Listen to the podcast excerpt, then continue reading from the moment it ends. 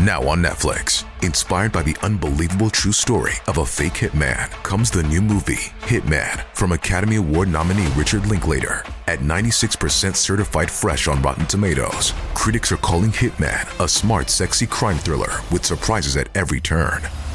Starring Glenn Powell and Adria Arjona, Hitman. Now playing on Netflix and in select theaters.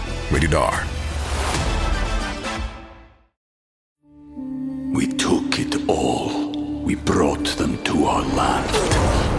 An endless night, ember hot and icy cold. The rage of the earth. We made this curse. Carved it in the blood on our backs. We did not see. We could not, but she did. And in the end, What will I become? Senwa Saga. Hellblade 2. Play it now with Game Pass.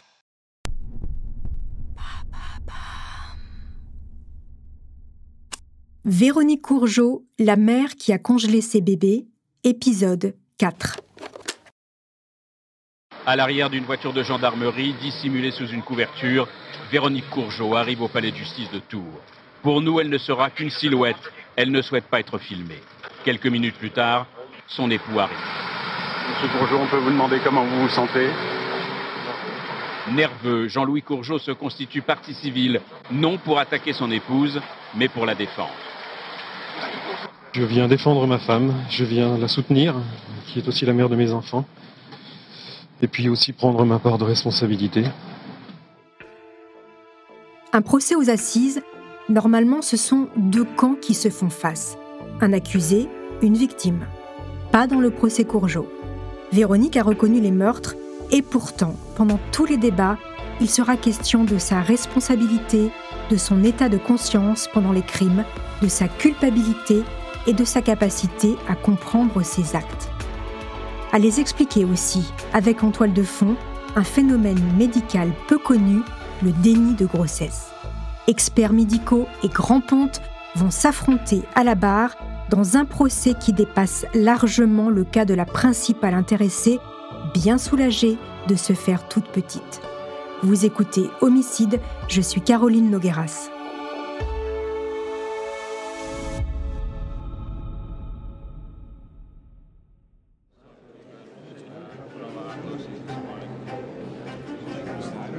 Le procès de Véronique Courgeot pour assassinat s'ouvre le 9 juin 2009 devant la cour d'assises d'Indre-et-Loire. Il doit durer 12 jours. 12 jours qui vont réserver leur lot de révélations et de coups de théâtre.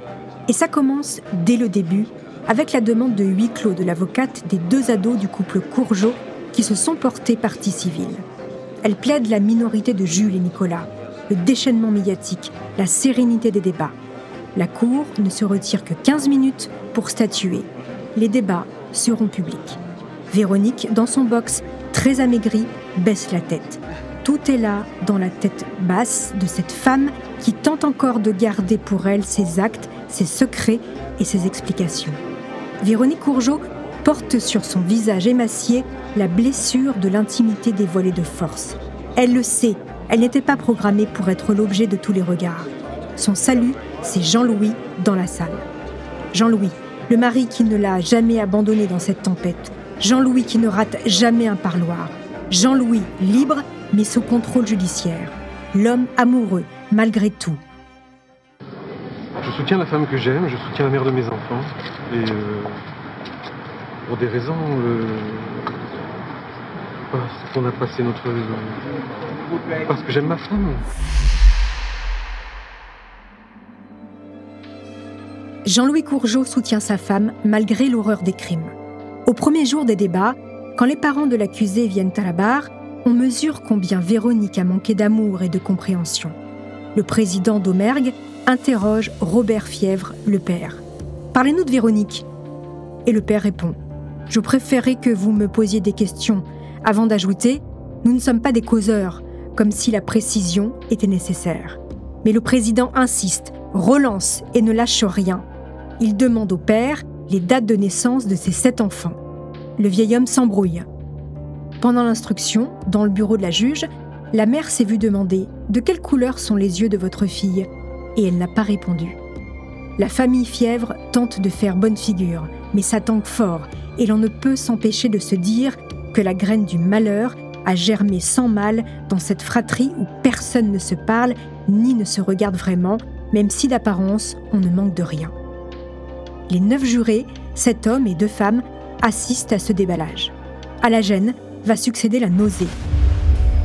Le 11 juin, Dominique Lecomte, professeure et directrice de l'Institut médico-légal de Paris, témoigne. Elle revient sur les deux cadavres découverts dans le congélateur à Séoul.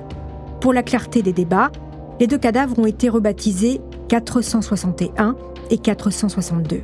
Pour l'accusé, c'est un rouleau compresseur qui s'abat sur ses mensonges. Dominique Lecomte est formel. Les deux enfants n'ont pas été étranglés. Ils ont été étouffés. La privation d'air a été exercée via un tissu sur le massif facial. Ce qu'on appelle le massif facial, c'est la mâchoire jusqu'à l'os du nez.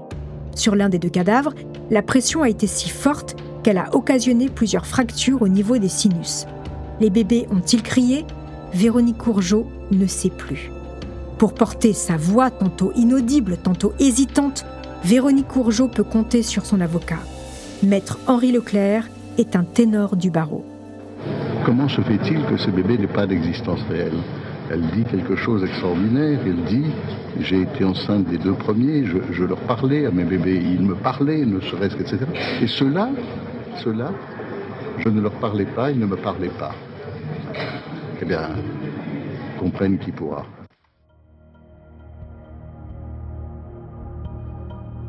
Maître Leclerc sait très bien où il va et quelle est sa stratégie. Une stratégie qui va se déployer avec force au début de la seconde semaine des débats. Le scénario du clan Courgeot tient en une phrase. Véronique a fait un déni de grossesse. Elle n'a donc pas prémédité ses actes. Le professeur Israël Nizan, gynécologue obstétricien, spécialiste de l'IVG et de la PMA, dirige le service obstétrique du CHU de Strasbourg. Il va venir à la barre défendre lui aussi le déni de grossesse de Véronique.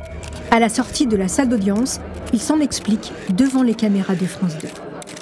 D'ailleurs, ces femmes, quand on leur demande que vous avez accouché? Oui. Est-ce qu'il y avait un bébé? Non. Est-ce qu'il y avait un corps d'enfant? Oui. Est-ce que vous voulez le nommer? Non montre que faire un enfant, ça prend neuf mois, pas seulement au plan physique, mais aussi au plan psychique.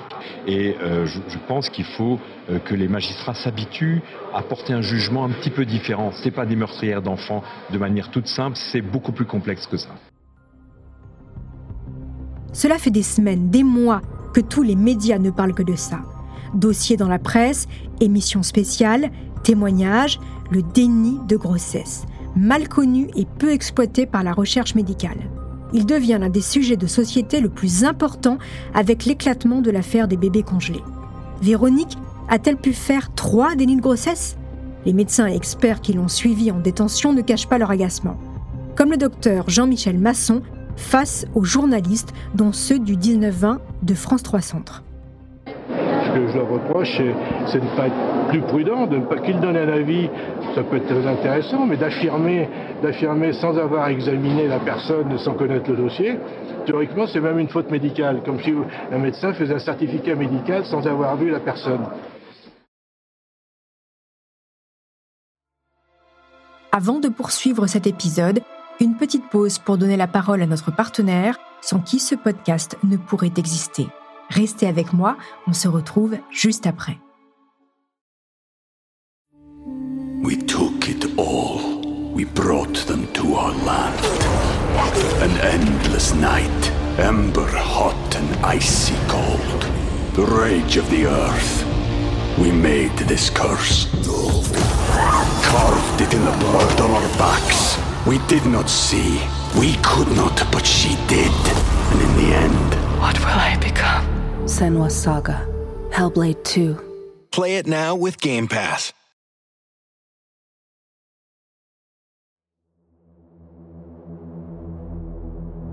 La passe d'armes se poursuit dans les colonnes du Parisien. À la question, les experts judiciaires ne croient pas au déni dans cette affaire, le professeur Nizan s'emporte. Qu'est-ce qu'ils y connaissent? Nous, gynécologues, nous en voyons 40 par semaine. Maître Henri Leclerc plaide une heure sans note et lâche en regardant droit dans les yeux les jurés, il faut la condamner, tout en appelant à la clémence de la peine. Il sera entendu. Le 18 juin 2009, Véronique Courgeot est condamnée à 8 ans de prison contre les 10 requis par le procureur général. 8 ans de prison pour trois infanticides.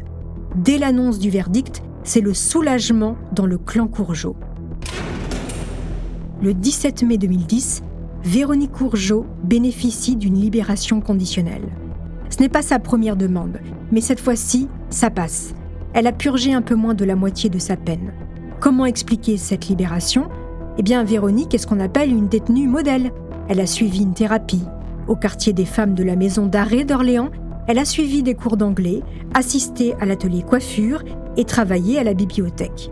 Le corps médical a estimé qu'elle ne constituait plus un danger. Véronique réintègre donc son foyer à Souvigny de Touraine. Elle retrouve Jules et Antoine, âgés de 14 et 13 ans.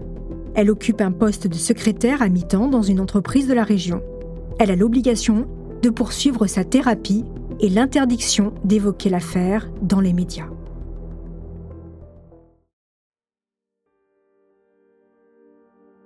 Six mois plus tard, en septembre 2010, Jean-Louis Courgeot publie aux éditions Michel Lafon Je ne pouvais pas l'abandonner.